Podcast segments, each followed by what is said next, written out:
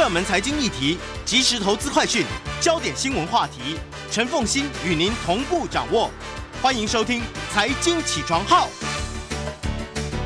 Hello，各位听众，大家早！欢迎大家来到九八新闻台《财经起床号》节目现场，我是陈凤欣。好，回到今天的一周国际焦点，在我们现场的是淡江大学国际事务与战略研究所副教授李大中李副教授，非常欢迎李老师回来了，回国了。呃，他也是中华战略前瞻协会理事长啊，李大中李教授老师。当然，我们今天一定要先来谈的是俄乌战争即将进入一周年，二月二十四号就进入一周年的时候呢，拜登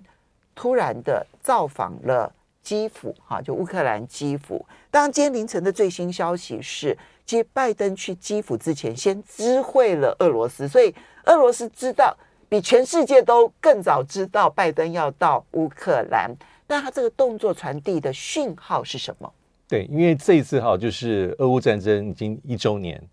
那如果根据目前的这个外媒的报道，就是呃，拜登这一次要去基辅，其实有筹划一阵子。但可能美国的内部哈，像是国防部有些安全的疑虑，但是最后哈，这拜登还是拍板定案，他走的方式跟过去也差不多哈。美国的高官就先进波兰，嗯，那再搭火车哈进入到基辅，但事前是保密的，嗯，而且相关的讯息是直到差不多离开之后才对外界透露。但有趣的地方就是，呃，在几个小时之前，拜登要去之前，其实美国已经把这个讯息传递给俄罗斯。对，这也是蛮，这是苏利文证实的，是苏利文证实，官方证实，这的确是耐人寻味啊。这可能就意思是说，因为这次行动应该是秘密的，那有它的安全考量，那更重要是有它的一个政治的讯号，还有对拜登而言，这是一个美国的政策，所以他传递给俄罗斯是说我会来，嗯，那可能也有一些一个比较基本的一些呃讯号，就是说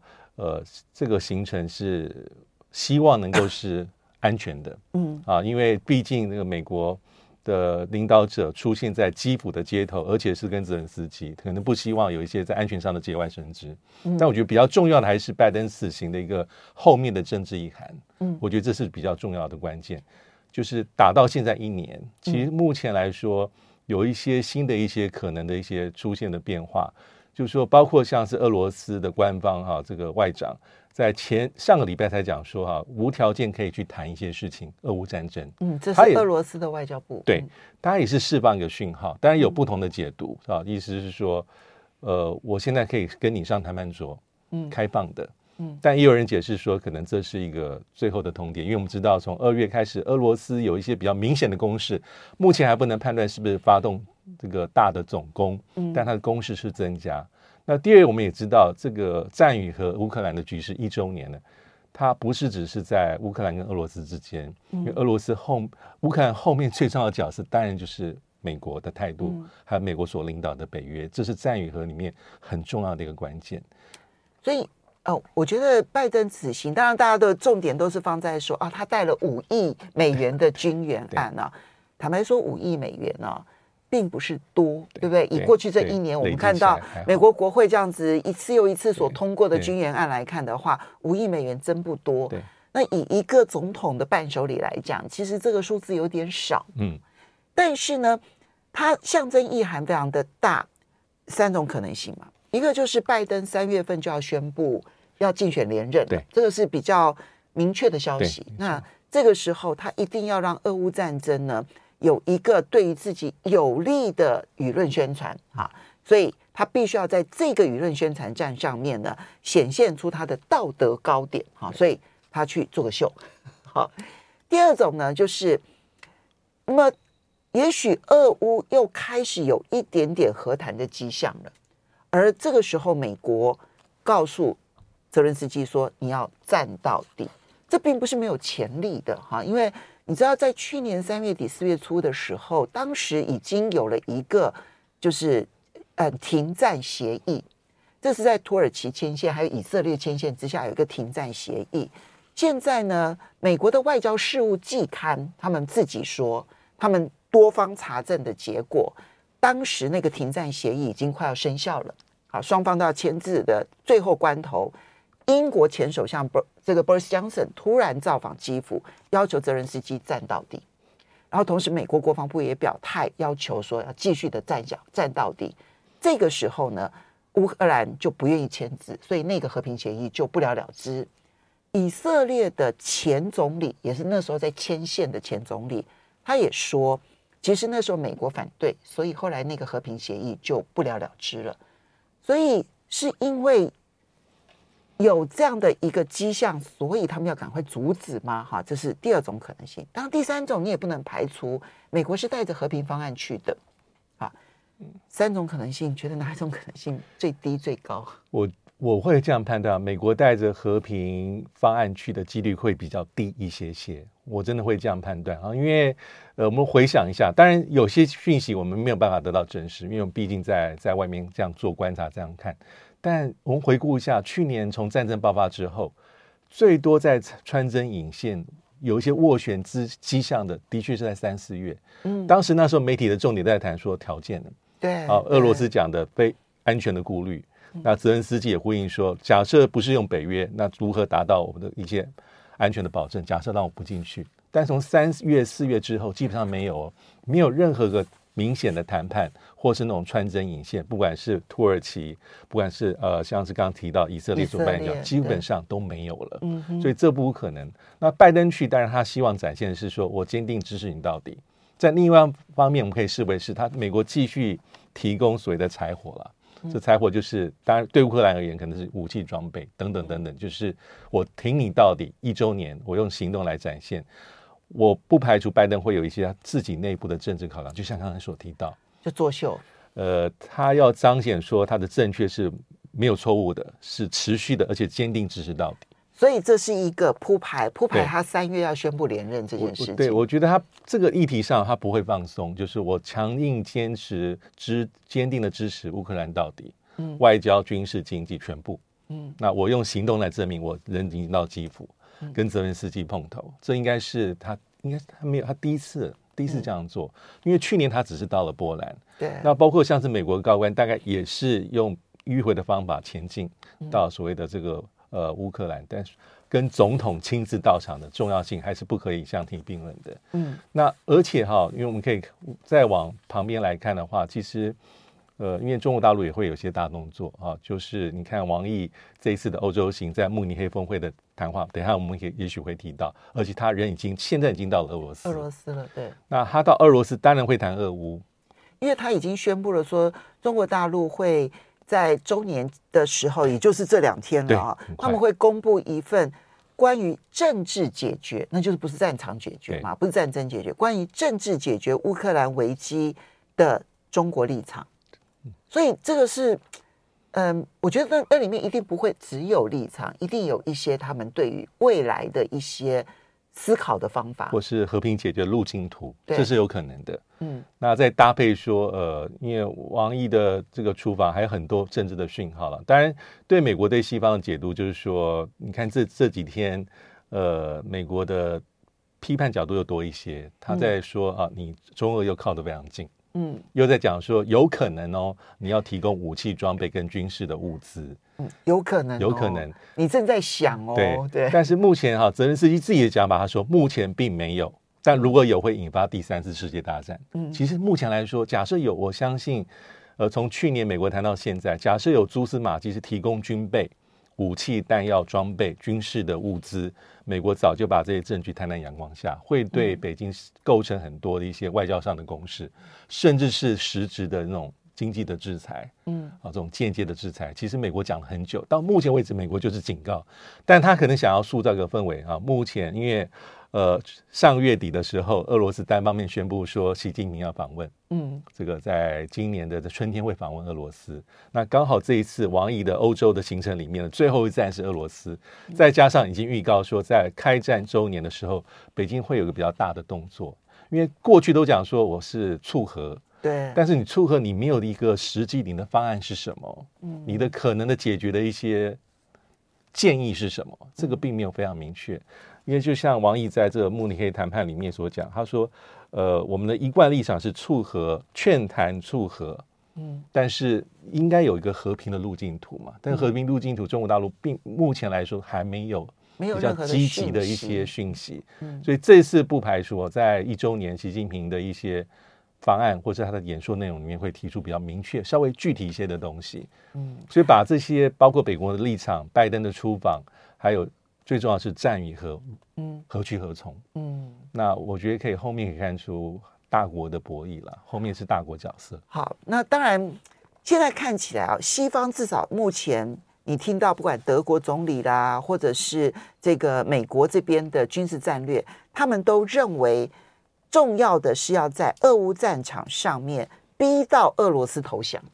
啊，这是这是西方的策略。他们说提供军援的目的是要逼到俄罗斯投降，但战场上面俄罗斯真的有一败涂地到要投降吗？战场实际的状况是什么？我觉得目前没有任何的迹象显示说俄罗斯整个要崩溃、要瓦解。嗯，我觉得目前还是比较相持。那的确是从去年我们就看到说，一直有新闻传出来说，哈，俄罗斯会在今年二月发动总攻，新的大规模的攻势，嗯、然后乌克兰准备在春天发动反攻。嗯，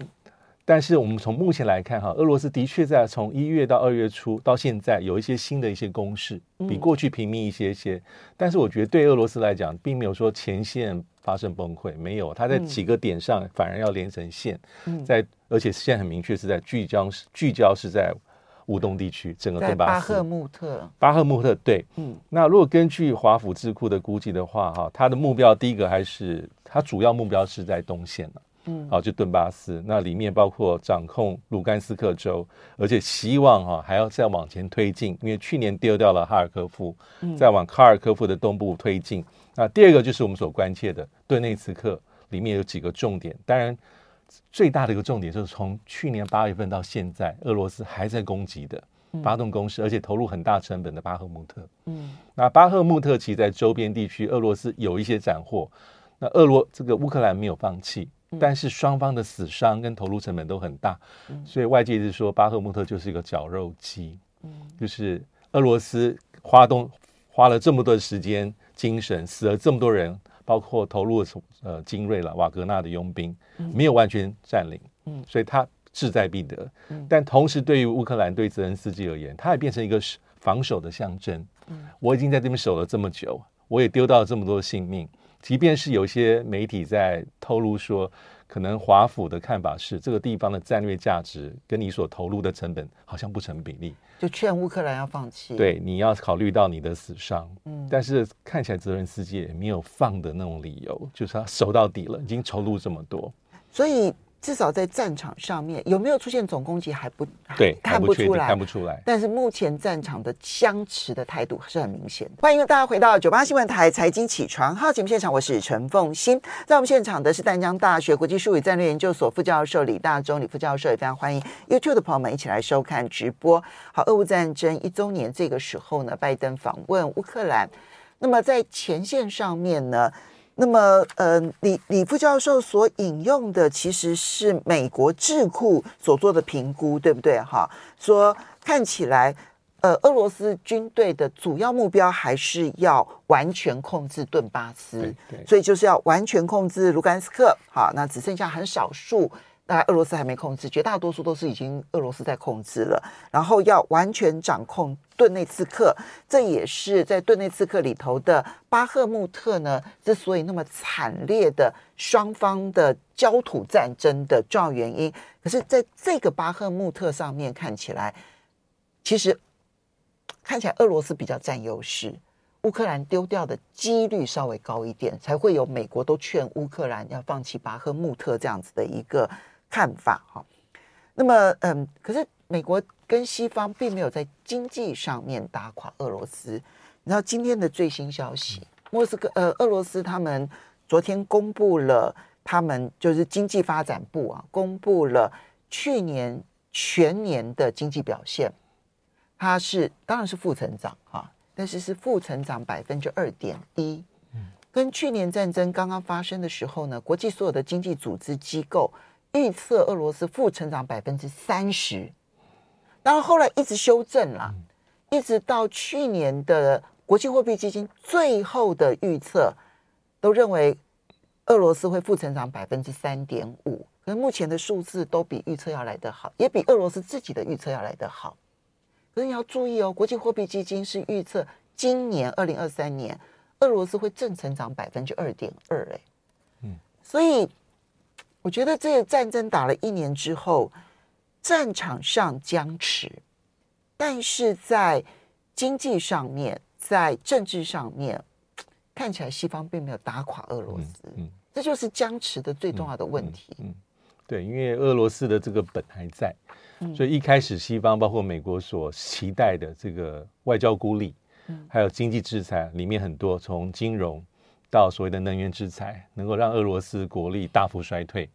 然后达到它的一个战略目标。看起来短期之内好像并没有实现，因为已经一年了。嗯，再加上我们也知道，其实经济制裁从过去历史上来看，从来都不是很快的万灵丹。嗯，它需要很长时间才能够奏效。那至少这一年俄罗斯挺过来，而且它表现其实可能让外界还是有点跌破眼镜。这也可能是他目前还有一些底气的理由。好，对。不过西方因为希望呃乌克兰能够打垮俄罗斯嘛，所以现在在战略武器上面的供给上面有非常多的讨论，呃，包括了这个防空飞弹啦，哈，那现在也开始都提供了。这个整个的呃武器的改变，代表他们对乌克兰战场上的。看法是什么样的转变？对，因为我们如果回忆一下过去哈，美国从开战之前到开战之初，它一直有个底线，就是说我全方位支持乌克兰，但是我要避免北约跟美国直接军事卷入，嗯、就是我不是在不直接在战场上，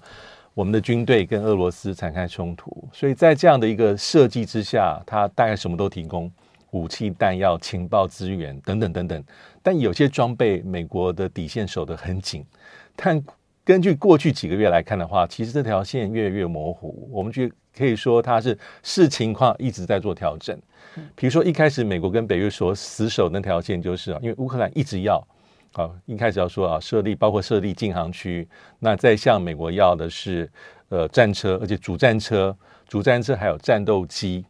还有一些像爱国者的飞弹，嗯。这些美国一开始守得非常紧，嗯，那所以我们有回顾一下，在去年我们有提到说，泽伦斯基开出的耶诞清单，当时美国经过讨论很久之后，最后只提供爱国者，防空飞弹，因为从去年十月、十一月，俄罗斯打法不同，它是以空袭为主，而且锁定电力设施，去造成乌克兰老百姓的一些生活上很重大的一些影响，所以提供了这个战斗机。提供了爱国者，但是当时还没有说要提供所谓的主战车。嗯，但这主战车的这个意见的改变是在今年就产生了啊，因为乌克兰的讲法是说哈，我们既然你大家说要反攻。反攻，我们在战场上需要的还是这种比较重的装备，嗯，进攻型、进攻型的武器才能够攻城略地，在战场上发挥效果。所以我们可以看到，在今年一月份的时候，开始有些松动。这松动一开始是，当然美国有哈，美国有提供所谓的延曼 A two 主战车，这是应德国的要求。对，嗯，然后这装呃数量大概三十多辆。那德国也是非常非常的关键，因为大家在谈德国的豹二，讲讲了好久，因为。一开始德国只愿意提供装甲运兵车、装甲战斗车，啊，那这些都给，但是主战车德国想很久，嗯，那最后德国是首肯提供十四辆的豹二，大概是一个连，但重点是啊，德国做这个关键的决定，代表说哈，像乌波兰、挪威、西班牙这些也在操作德制装备战车的国家，你就可有可能提供给这个泽伦斯基，提供给乌克兰，因为。按照德国联邦这个武器管制的一个规定，啊，你这些使用啊德制武器的国家，如果你要把它转售或者转赠给第三国，需要得到联邦政府的许可。德国，那德国开了一个绿灯之后，后面就比较容易。那英国也是也提供了这个挑战者二型主战车，所以这些过去是视为是底线的禁忌的，但是今年都出现新的变化。所以我的看法是，德国。应该是美国跟北约这条线是会是实际的状况在做很特别的一个调整。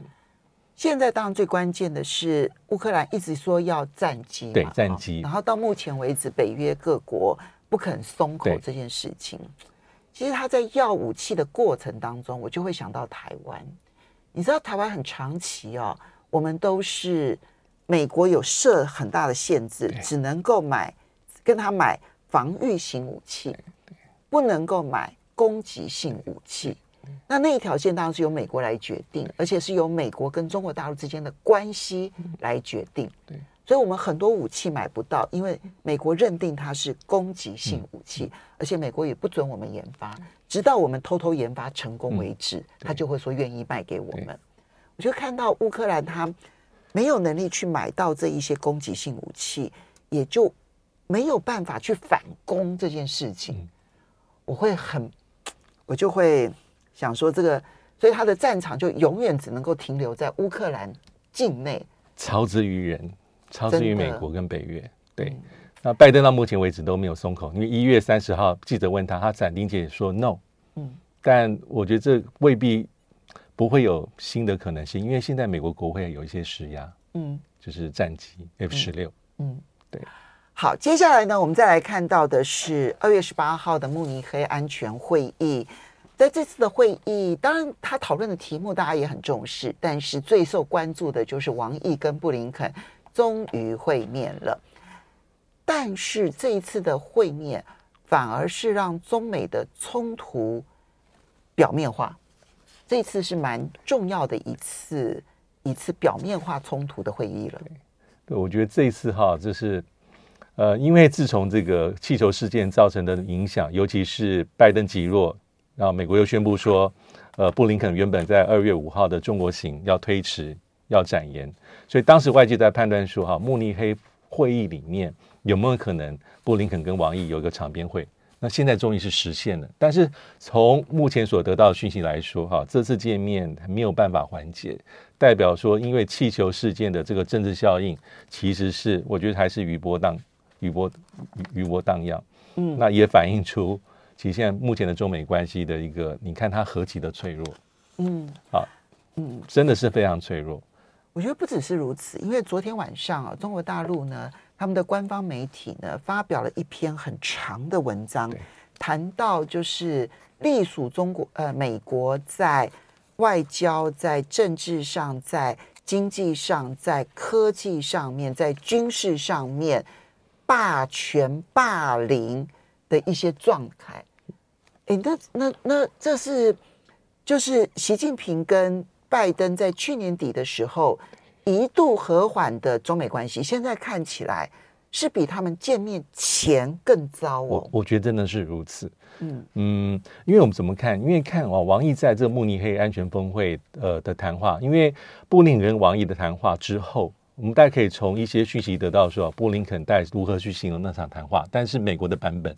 就看见美国非常的姿态非常的强硬了，啊，告诉王毅说中国大陆下不为例。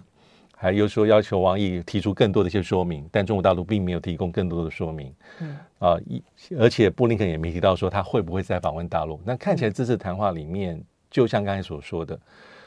让去年十一月这个这个拜习会之后所塑造出至少可以稍微缓解一些中美的紧张，然后一直延续到，因为布林肯去中国大陆访问，其实就是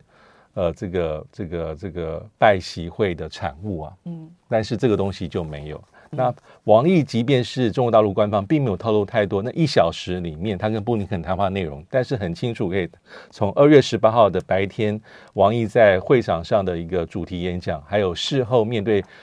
记者的询问里面，他的谈话其实非常的强硬，也搭配出刚才所讲那篇文章的一些重点。他的讲法是说，呃，这是美国所制造的政治闹剧，就这个气球事件。那呃。美中国大陆希望美国用比较冷静、专业、理性的态度去处理，一同处理这个问题。但很遗憾，啊，美国的反应是近乎歇斯底里，而且是百分之百滥用武力。嗯，那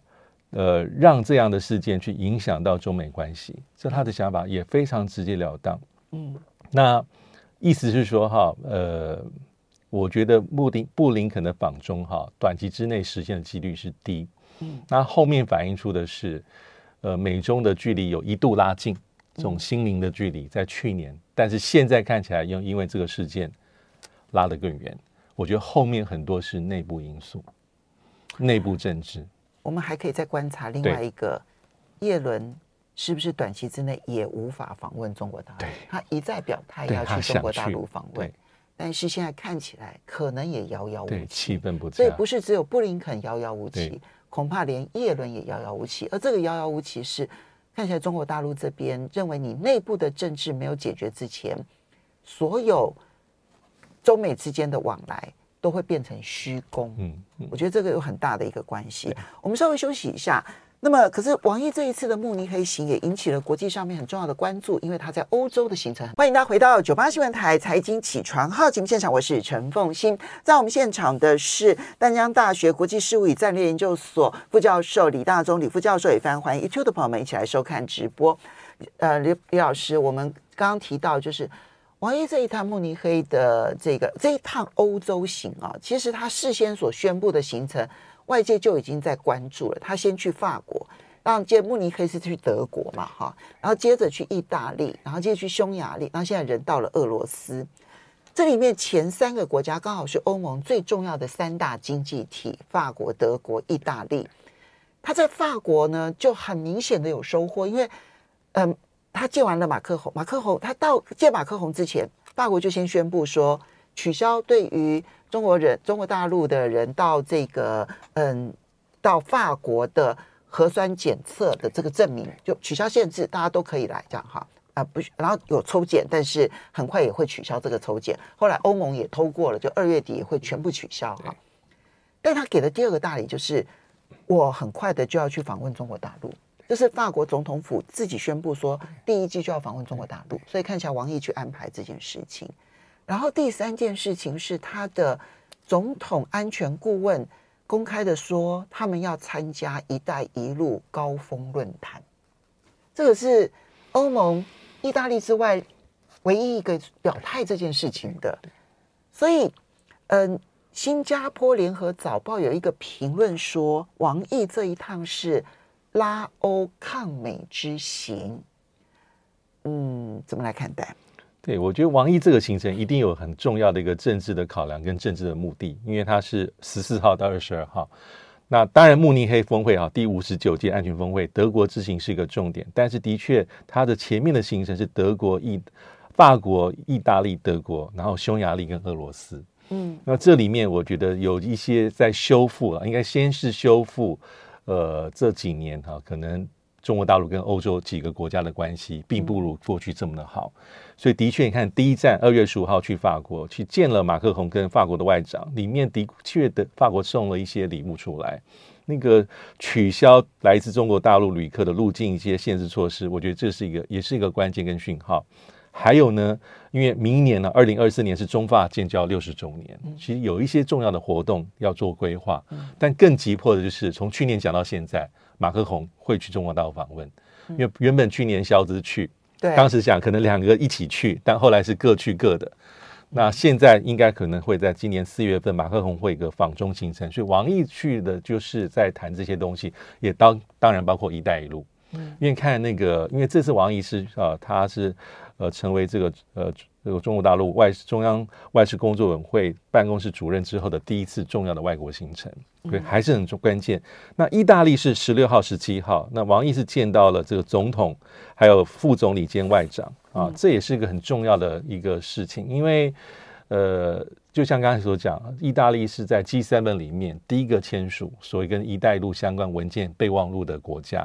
嗯、那但是过去几年，意大利的内部政治出现重大变化。没错，从早期比较欢迎中国大陆的投资，到后来比较戒慎恐惧，嗯、啊，到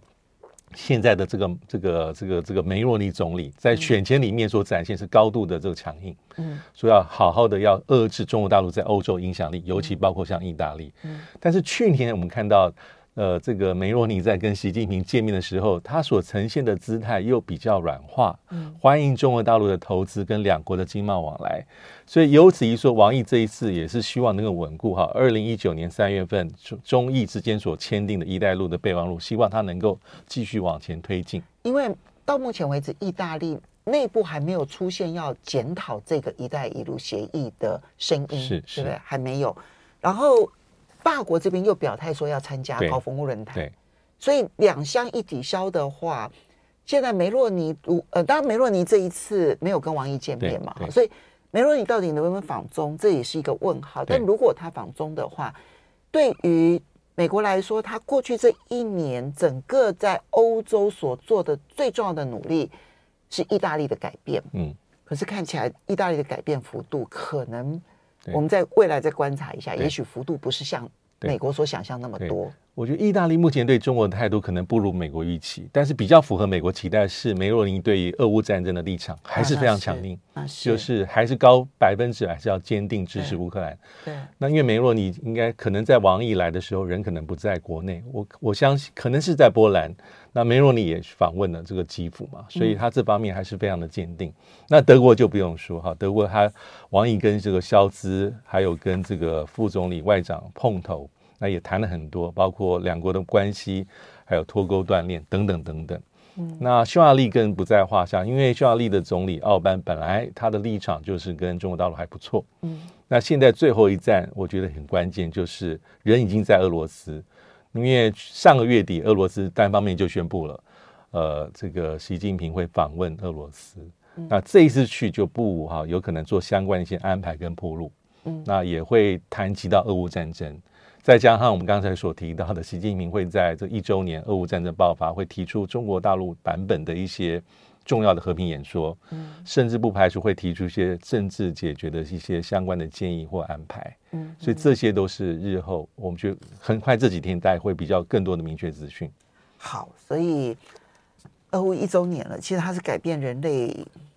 战略大环境最重要的一个事件啊。我说你把时时间拉长，就算是十年、二十年，它都是一个极重大的一个事件。而到目前为止，它还没有落幕。落幕的方式也会影响很多人对于国际上面战略安全的思考方式。所以我们还要继续的在观察。不过在这个这段期间呢，有一则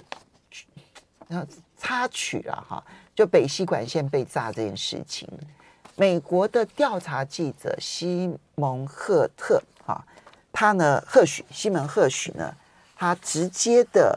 就是经五千字的调查，然后说这个是美国炸的啊。那他因为他是普利兹奖得主，而且他过去所揭露的一些这种黑暗面，比如说，呃，美军在越战的美莱村大屠杀，哈，还有在伊拉克的一些行为，后来都被证实是真的。这就是他为什么会得普利兹奖的重要原因。他的调查报道向来是有口碑的。这件事情还有后续效应吗？我觉得目前哈，就是呃，他这个新闻出来之后，的确引起国际社会的关注，尤其在一些呃，比如说呃，社群媒体上面会有讨论。但是他所指涉的相关国家啊，就是有关系的反应都基本上非常淡。但我们也知道这个反应很很淡，就是没有说第一个就是俄罗斯当然是乘胜追击啊，就是既然已经有人讲哦，就是。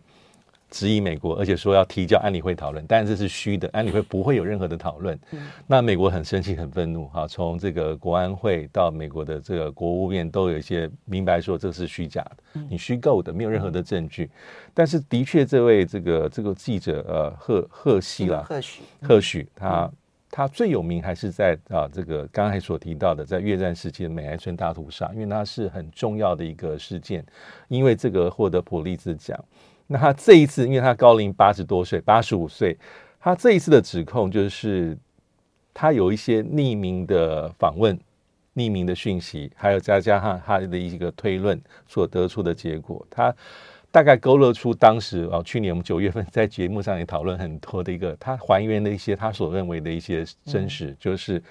这个炸北溪可能是在二零二一年十二月还没开打之前。啊，因为当时我们印象，呃，北溪二号建成，但是要先通过认证的程序，